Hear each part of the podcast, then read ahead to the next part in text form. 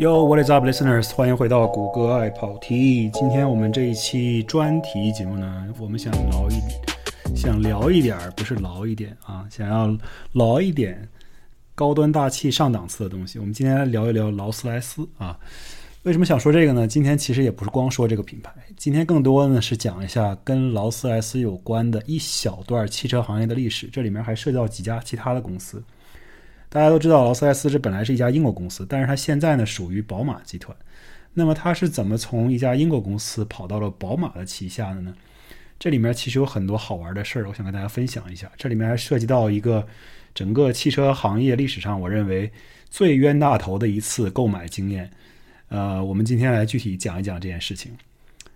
劳斯莱斯呢，众所周知啦，是当今豪华汽车的这个天花板级别的品牌。如果劳斯莱斯敢说自己是量产车里面的奢侈品的第二位，那么估计没有人敢喊自己是第一。当今汽车行业以内呢，同时兼具悠久的历史背景、深厚的文化底蕴、先进的工业设计、一流的制造工艺，甚至还有英国皇室背书的豪华汽车品牌，恐怕仅此一家了。现在呢，劳斯莱斯推出的众多车型，包括全新的这个库里南 SUV，搭载五百九十二匹、将近六百匹马力的 V 十二发动机，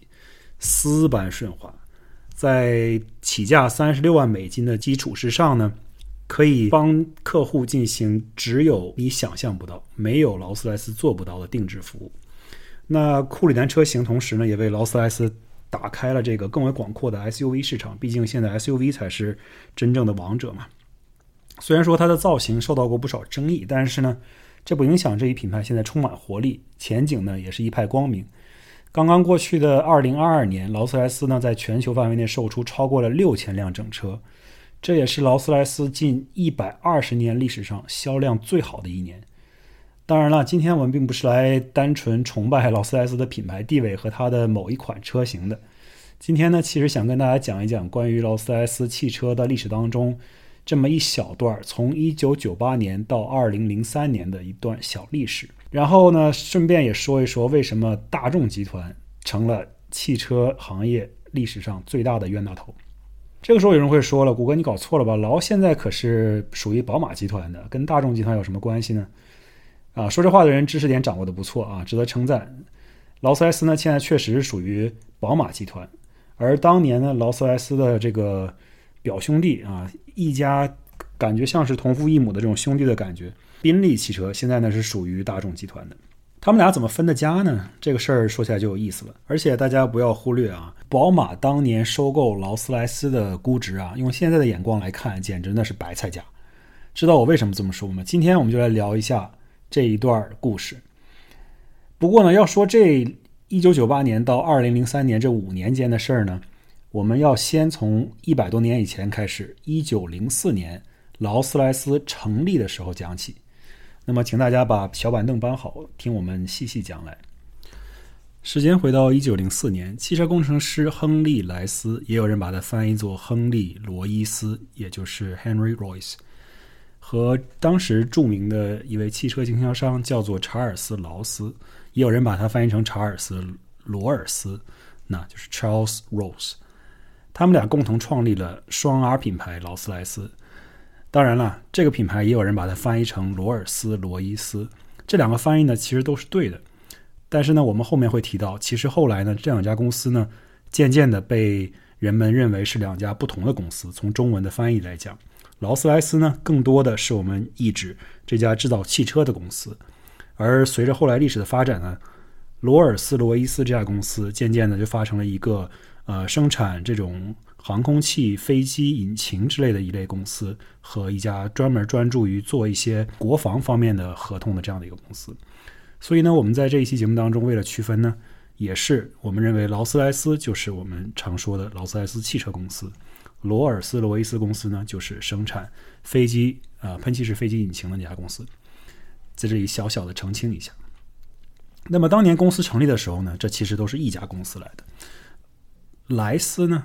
也就是我们刚刚说的这个汽车工程师，他其实已经在一些新型的汽车设计上呢取得相当的进展。所以劳斯莱斯品牌刚刚成立了仅仅三年，他们便推出了第一款汽车，叫做 Silver Ghost 银魂。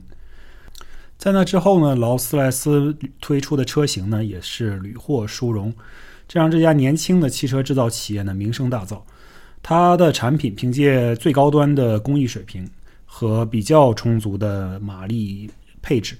吸引了社会顶流人群的钟爱。那亨利·莱斯曾经说过，劳斯莱斯的使命就是 strive for perfection in everything you do, take the best that exists and make it better. When it does not exist, design it. 我就不逐字翻译了，大致意思呢就是说，只要是我劳斯莱斯做的东西，就一定是要最好的。就算这个最好的现象或者是最好的技术、最好的东西它不存在，那我们劳斯莱斯也要去把它设计出来。那这也是劳斯莱斯的这个品牌哲学，一直沿用到今天。到了一九三一年，劳斯莱斯呢发展壮大，并斥资收购了同为英国豪华汽车品牌的宾利汽车公司。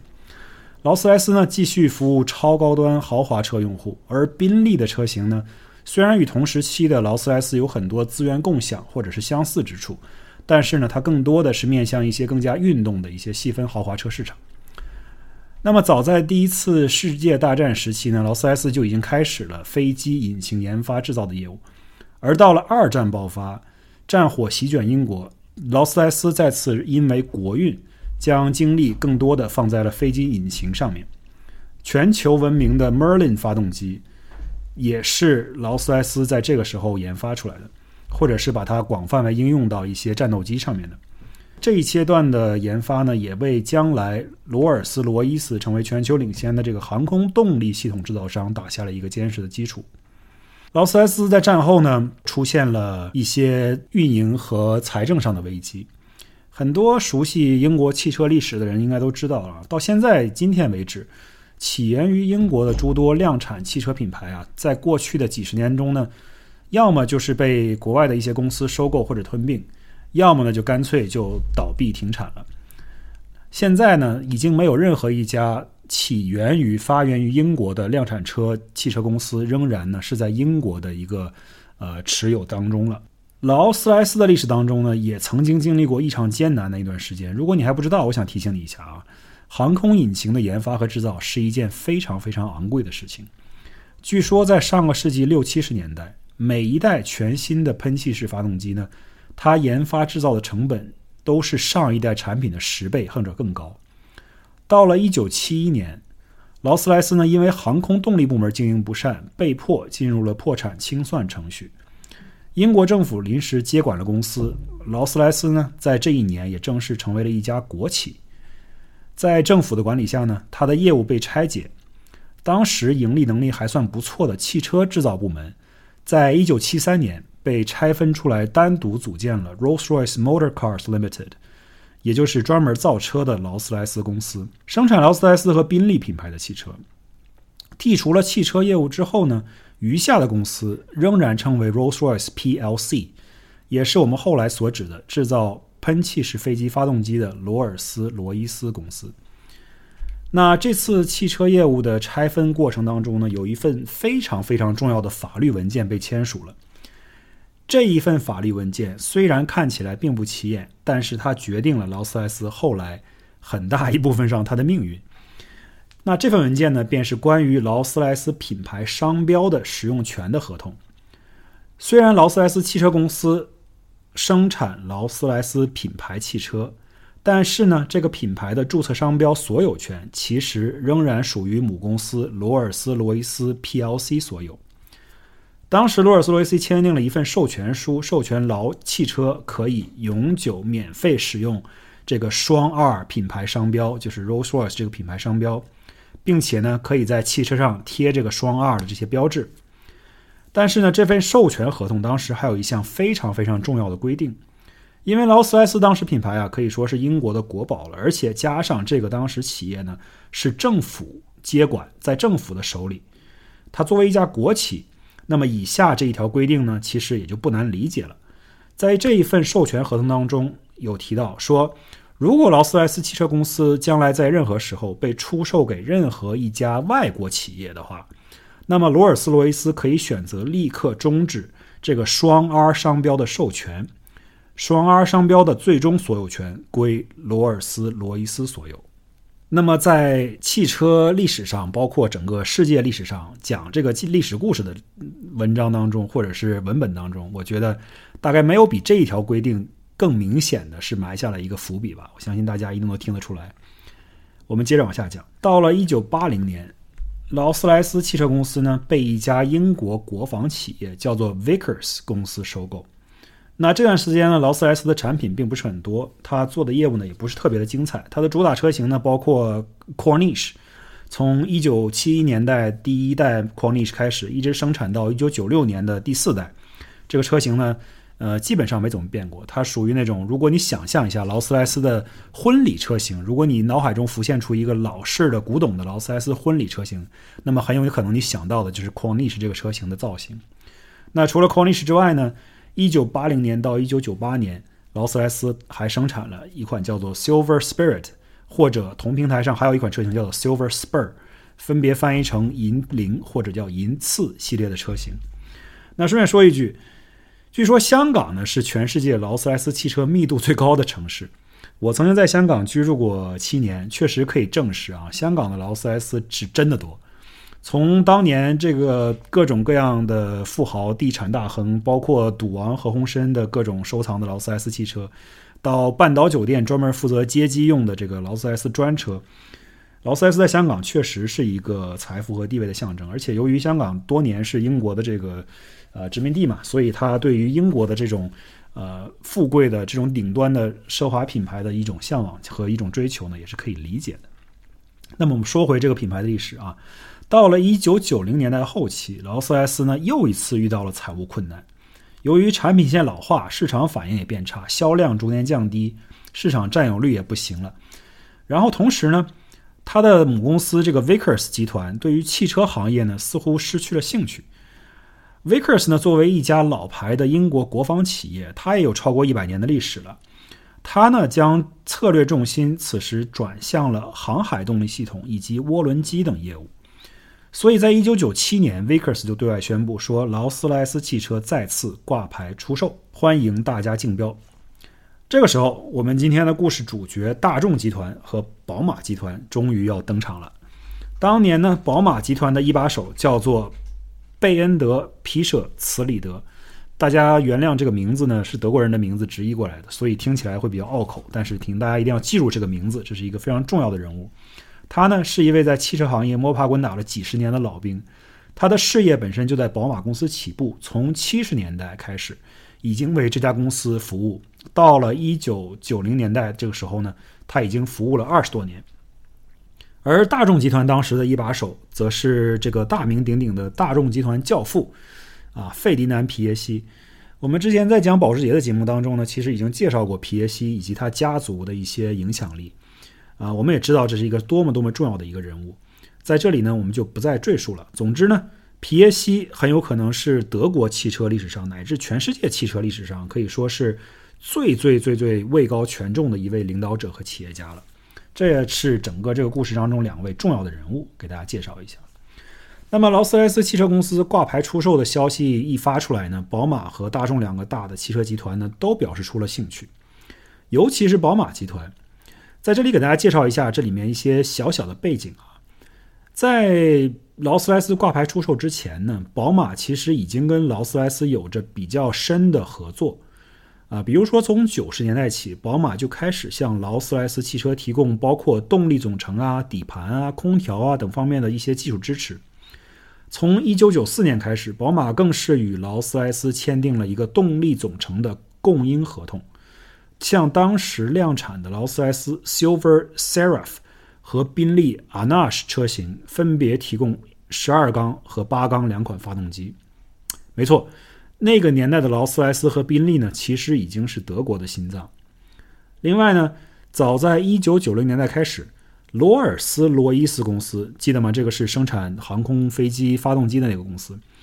他就和宝马签订了一份合资协议。当时约好了是在德国成立一家专门生产飞机引擎的合作公司。以上呢，这些都是非常重要的背景知识。于是呢，关于劳斯莱斯出售的这个竞标就开始了。一九九八年三月三十日，宝马先声夺人，提出以三点四亿英镑（约合五点六亿美金）的价格从 Vickers 手中收购劳斯莱斯汽车。那么，鉴于宝马公司跟劳斯莱斯的发动机供货关系呢，以及与罗尔斯罗伊斯航空动力业务方面的合作呢，宝马的竞标理应受到这个 Vickers 股东的重视和认可。但是谁料到呢？皮耶西率领的大众集团来了一个后发制人。在同年四月份，寄出了一份四点三亿英镑（约合七点二亿美金）的报价。同年七月初呢，由于新的财务报表发布，大众的报价随即上升至七点九五亿美金，差不多将近八亿美金了。与此同时，大众还提出说，想要额外再花一点九亿美金从 Vickers 手上，顺便把 Cosworth，也就是考兹沃斯发动机部门也一并拿下。听了这样财大气粗的一个报价啊，Vickers 股东最终决定将劳斯莱斯汽车卖给了大众集团。那么大家听到这儿可能就会疑惑了：如果大众集团买到了劳斯莱斯，为什么现在生产的劳斯莱斯都是宝马品牌旗下的一个品牌呢？为什么不是大众呢？所以说这个交易啊，其实还没结束，它并没有这么简单。我们平时大家出去买个菜，可能都要货比三家，精挑细选。做好你买菜应该做的一些所谓尽职调查，自然而然的，你可能会默认大众这么大的一个企业，请了这么多高级的律师和顾问，做了一笔价值将近八亿美金的生意的时候，是不是肯定也会做足他们的尽职调查呢？是不是也应该阅读清楚、了解明白每一份相关的合约，尤其是即将收购的公司的供应商的合约呢？那么退一万步讲，哪怕你大众的律师一份合同也不审，那你至少也要确认一下，你买回来的公司是否能使用劳斯莱斯品牌的商标以及它的知识产权吧？因为劳斯莱斯的汽车如果没有这个双 R 的商标，那还能叫做劳斯莱斯吗？也许整个交易当中最值钱、最值钱的资产，恐怕就是这个双 R 商标了吧？然而令我等凡人意想不到的是，大众集团还真他妈的就没查清楚商标使用权的事儿。火急火燎的想要赢下这笔收购案的大众呢，买到了劳斯莱斯的固定资产，包括位于英国克鲁的劳斯莱斯工厂和生产模具，买到了劳斯莱斯家族标志性的前格栅设计，也买到了劳斯莱斯车头上经典的这个叫做 “Spirit of Ecstasy” 欢庆女神的这个使用权。但是别忘了，我们之前提到过，这个商标的使用权，双 R 商标的最终所有权，还是在。当年英国的罗尔斯罗伊斯这家公司手里呢，而且别忘了，一旦劳斯莱斯卖给外国企业，商标授权可以立刻终止。那么大众集团在收购合同上的签字墨迹未干，罗尔斯罗伊斯就已经告知大众集团：对不起，我们将依据1974年的商标授权合同，即刻回收双二商标的使用权。你大众集团可以造看起来像劳的汽车。但是你绝不允许挂劳的车标，也不允许使用劳的品牌名称。到这里，宝马虽然输掉了对劳斯莱斯汽车公司的竞购，但是贝恩德皮舍茨里德和他的管理团队可能一路都在背后偷着笑。别忘了，这个时候呢，宝马正在向劳斯莱斯提供 V 十二和 V 八的发动机，而宝马在一九九八年七月。也是看准了时机，向劳斯莱斯汽车公司递交了十二个月后即将终止发动机供应合同的通知。作为供应商，他是有这个权利的。差不多同一时间，宝马还对外宣布，这是一项非常惊人的宣布。他说，他们将与多年合作的伙伴罗尔斯罗伊斯公司达成协议，将以六千五百万美金的价格从他们手购手中收购劳斯莱斯这个双 R 商标的使用权。六千五百万的朋友们，跟大众的八亿美金相比，你说这是不是白菜价？宝马这一招简直可以说是釜底抽薪，甚至是有一点杀人诛心了啊！它既把握住了劳斯莱斯最重要的商标，也就是它品牌的使用权，同时又断了劳斯莱斯现有的发动机供应链。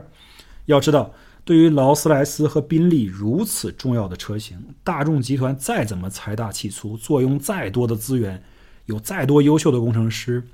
想要在短短十二个月如此短的时间内，为这么重要的两款车型研发一款全新的动力总成呢？这几乎是不可能的，它就是不可能的。而且呢，就算他们是想要生产劳斯莱斯，他也不能用劳斯莱斯的品牌。那你生产劳斯莱斯还有什么意义呢？大众花了将近九亿美元买回来一个陈旧的工厂，却不能生产出挂双 R logo 的汽车。它继承了一堆历史遗产，以及逐年下滑的市场业绩，还要面对两千多名嗷嗷待哺、义愤填膺的英国汽车工人，这叫办的什么事儿呢？当然，我们公平的讲，至少大众还是买到了宾利的，它还是可以生产宾利的。而宾利汽车呢，在随后的这么多年当中，大家也看到它的发展呢也是相当不错的。而且呢，宾利自然而然从它的定位来讲，它的销量其实要远远高于劳斯莱斯，就纯粹从数字上来讲。所以他买到宾利呢，并不失为一个非常差的一个商业上的一个 idea。但是他没有成功的买到劳斯莱斯，这也是为什么今天宾利属于大众。而不是宝马，而劳斯莱斯属于宝马，而不是大众。那么，时间来到了一九九八年，也就是整个收购案发生的同一年的七月份，七月二十八号这天，大众的皮耶西和宝马的皮舍茨里德两个人呢，相约在纽伯格乡村俱乐部打了几杆高尔夫球。他们在打球的同时呢，达成了一个双方都可以接受的一个妥协，在双方的这个谅解备忘录当中啊，大众集团呢将持有宾利的商标。以及位于克鲁的工厂，还有原来劳斯莱斯和宾利生产线上两千四百名工作人员。宝马呢将持有劳斯莱斯品牌，但没有收购任何其他劳斯莱斯的资产。宝马答应从一九九八年到二零零三年的五年时间里呢，继续向劳斯莱斯汽车提供 V 十二和 V 八发动机，并同意。将劳斯莱斯品牌授权给大众集团使用，直至二零零三年一月一日。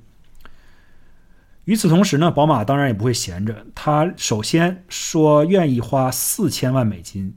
从大众手中将欢庆女神和劳斯莱斯标志性的这个进气格栅设计，它的使用权版权收入到旗下。如此一来呢，宝马就具备了生产未来劳斯莱斯汽车的所有品牌 IP。当然了，要想生产汽车，而且不能使用劳斯莱斯原有的工厂，那宝马自然会给劳斯莱斯找一个新家。那么他呢，最终选择了在英国充满了这个汽车文化氛围和历史的这个 Goodwood 古德伍德这个地方。相信很多爱车的人都听说这个地方啊。那么从2003年起呢，由宝马集团主导设计的全新劳斯莱斯幻影 Phantom。就从全新的古德伍德生产线下线。原则上讲呢，两千零三年往后的劳斯莱斯公司是一家全新的由宝马集团注资成立的全资子公司，已经不再是一家英国企业了，也已经跟罗尔斯罗伊斯公司没有任何关系了。那么与宝马达成协议以后呢，皮耶西在某一次媒体采访当中公开承认，他说他也想同时能够拿下两个品牌。他还说，要是他知道当时购买的资产当中没有劳斯莱斯的商标，那么当时大众的收购的竞价呢，肯定会低很多很多。说到这儿呢，还想给大家讲一个小小的、挺好玩的一个小插曲啊。那皮舍茨里德呢，在帮助宝马得到劳斯莱斯的过程中，应该是一名功臣了啊。然而他在宝马的任职时间呢，却在一年之后呃戛然而止。早些时候呢。皮舍茨里德呢，曾经主导宝马收购英国的 Rover 汽车公司。Rover 大家可能听说过，但是可能了解的不多。但是至少呢，大家可能会知道，因为呃，Rover 的一些汽车品牌呢，曾经以荣威和 MG 的形式出现在一些中国车企的品牌名单里面。到现在为止，其实 MG 和荣威也是在这个继续生产的。那么 Rover 呢，在宝马集团当时呢，其实过得也很不好。销量呢也是连年下跌，那么这也是舍皮舍茨里德当年被宝马开掉的一个主要原因。说他当时，呃，斥巨资收购了这个 Rover 集团，并没有给公司造成太大的收益，啊，但是这个说法呢，其实也是有待推敲的，因为毕竟当年宝马呢也是通过这一次收购，不仅拿到了 Mini 的品牌，啊，Rover 当时旗下有很多很多品牌，包括 Rover 啊、MG 啊，包括 Mini 啊，甚至包括 Land Rover。所以当时他拿到的这些资产呢，有很高很高的价值，而且这些资产呢，被宝马后来纷纷拆成了各种各样的一些单独的品牌，卖给了不同的一些买家。啊，比如说他把当年把 Land Rover 卖给了这个福特，他自己呢，至今还保留着 Mini 这个品牌，而且现在也做得不错。所以说呢，呃，他收购 Rover 这件事情，虽然说 Rover 作为它本身一个汽车的品牌，在宝马旗下并没有什么好的表现，但是呢，从收购资产、变卖资产这个角度呢，其实它卖出的价格比它收购的价格呢，应该是翻了很多倍的。啊，所以不管怎么说吧。呃，这位大哥呢，这个皮舍茨里德还是被宝马给裁掉了。最搞笑的是呢，离开宝马没多久，这个大众的皮耶西就来敲他的门了，说：“你不如现在没工作，上我这儿来干吧。”这可能是因为1998年皮耶西被他狠狠地打过脸，啊，也可能是因为两个人在高尔夫球场的谈判呢，给这个皮耶西大佬留下了很深刻的印象。总之呢，皮舍茨里德被宝马炒掉没多久，立刻就跑到大众去。跑到了这个对家去做了一个高管，而且呢，在高管的位置上做的很做的非常非常的好。在二零零二年，皮耶西从这个大众集团的一把手上退休的时候呢，直接就把皮舍斯里德给推上了大众集团主席和 CEO 这个一把手的座位上。啊，不过呢，他在这个位置上也没有干太久啊，好景不是很长，因为皮耶西呢是一个非常非常自大，他权力欲望非常非常强。二零零六年呢，他又亲自把这个皮舍斯里德给赶走了啊，两个人可能意见不合，刚干了几年就把他赶走了。但是汽车行业这个 musical chair 呢，总是不停的转啊转啊，这群人呢就在来来回回的在这几个有限的几家车企里面啊到处游走。啊，我们之前在说关于英菲尼迪的时候呢，也提到关于很多这里面的一些高管啊，都是在这么几家知名的车企里面来回的换，啊，一家可能做了久了，他就换下一家。等到他们能够做到这个 C level 的时候呢，其实去到哪里呢都是一碗饭，只不过呢就看哪里对他好一些，他做的舒服一些。这不嘛，现在这个七十五岁的皮舍茨里德呢，又成为了德国奔驰集团的监理会的主席。这哥们儿呢，在德国汽车干了一辈子，然后整个汽车三巨头打了个圈儿啊，可以说也是相当吃得开。那我们说回今天劳斯莱斯、宝马以及大众这个小故事当中吧。我们从这个故事当中学到了什么呢？好像也没学到什么，但至少听一个呃有趣的一段历史，可以当做茶余饭后的一段谈资啊。至少我觉得是一件非常非常有趣的一件事儿啊。我之前只是知道宝马拥有劳斯莱斯，但是大众拥有宾利。我也知道劳斯莱斯和宾利呢，他们曾经就是一家的这么两个品牌。至于他们当时具体怎么样分开的，以及这里面当中的一些，呃，非常神奇的一些这种 what the fuck 的 moment，其实是我之前不知道的，也是今天做这些这篇稿子的一些调查和一些研究的时候学到的。呃，一段非常有趣的历史，值得跟大家分享，希望大家也愿意听。不过总的来说吧，就是。随便分享了，这里值得分析一下的事情就是，不管你有多么强大的资源，或者是如果你在一场竞赛中或者比赛当中有多么明显的优势，对吧？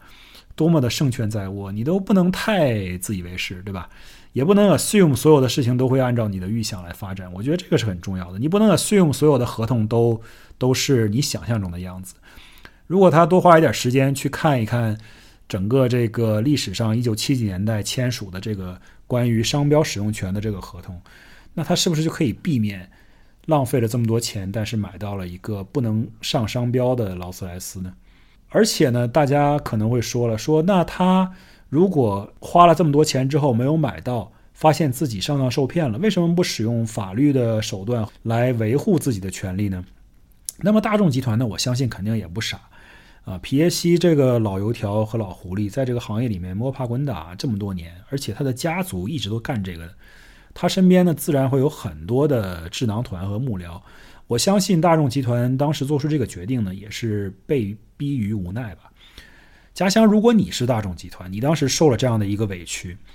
你会再去花很长的时间去打官司，跟罗尔斯罗伊斯公司以及宝马去争吗？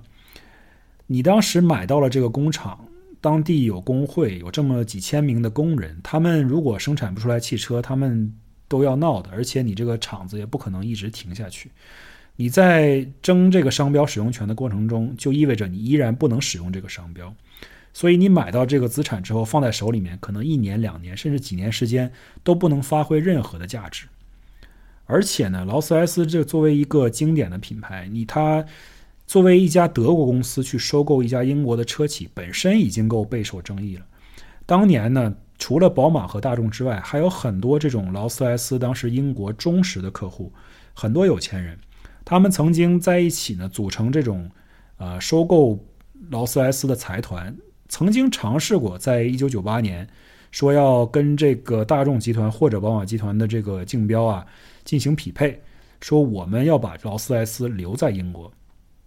所以当时呢，已经有这么一种很高涨的民族情绪在里面了。如果你大众集团收购了这家公司，花了钱，但是却生产不出汽车，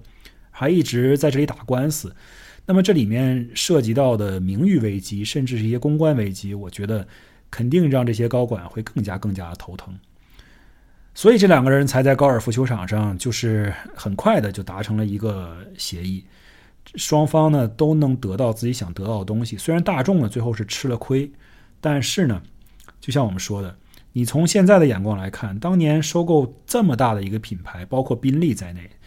呃，收购这么大的一个品牌，其实七亿美金、八亿美金、九亿美金，我觉得这个价格呢，其实并不算特别特别的夸张。在宝马这个一顿管理和操作以及研发之下呢，今天的劳斯莱斯品牌估值是多少？我觉得肯定是当年这个估值几十倍甚至上百倍。我觉得最终来讲。他们做的这个生意呢，可能都是一个让他们能够满意的一个生意，只不过在当时当刻，这个大众呢，确实是吃了一次哑巴亏。今天的节目结束之前呢，我再给大家讲一个劳斯莱斯的一个小小的 trivia 吧，就是关于劳斯莱斯的一项小小的一个 facts，可能大家不知道。说劳斯莱斯呢，工厂里面有一个叫做马克库尔特的人，Mark Court。说整个劳斯莱斯的生产线上啊，包括他的所有的工厂工人里面，只有马克这个 Mark 这一个人，他有资格为劳斯莱斯汽车做这个车体纹饰。什么叫车体纹饰呢？就好像给车做纹身一样。他们劳斯莱斯的官方说法呢，叫做 Coach Line，啊，我们传统的说法呢，就叫 Pinstripe。它是一条由这个汽车车头贯穿到车尾的一条水平线，这条线是很细的。通常呢，就是在腰线上下左右的位置，而且呢，pinstripe 通常是手工纹绘上去的。那么，通常呢，在劳斯莱斯以外的语境上呢，一些汽车的这种 pinstripe 的工匠呢，他会用一根非常非常细但是很长的一根毛笔，蘸上他想要的颜色，用手指扶在这个车子上，然后用他非常稳的这个手啊。一次性把这条线从头画到尾，这是一件很挑、很挑战这个人的手的技术的功夫的这么一个活儿，啊，这个难度我觉得有点不亚于这种外科医生开刀的这个技术。那么我刚才说了，传说当中劳斯莱斯工厂呢，只有这么一个人，他是呃可以做这一件事儿的。全世界的劳斯莱斯的纹饰呢，都由他手工完成。据说你这个车主如果想要提车之后呢，想要加上这一条纹饰。那么劳斯莱斯呢，就会把这个马克乘坐飞机飞到客户的所在地，现场帮人做。那做这个项目呢，整个这个事情可能手工需要三个小时左右，它的工时费呢也是相当的不菲的。具体多少钱呢？网上没有信息，但是呢，相信肯定不会便宜。这就是我们今天想分享的关于劳斯莱斯的一个小小的吹点。今天的节目呢就到这儿，我们下次。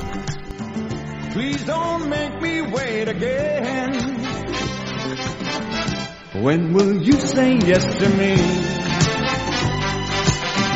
Tell me quando, quando, happiness to me. Oh my lover, tell me when. Every moment's a day Every day seems a lifetime. Let me show you the way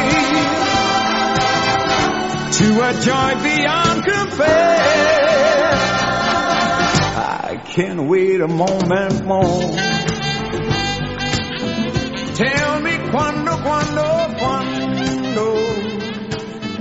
Say it's me that you adore.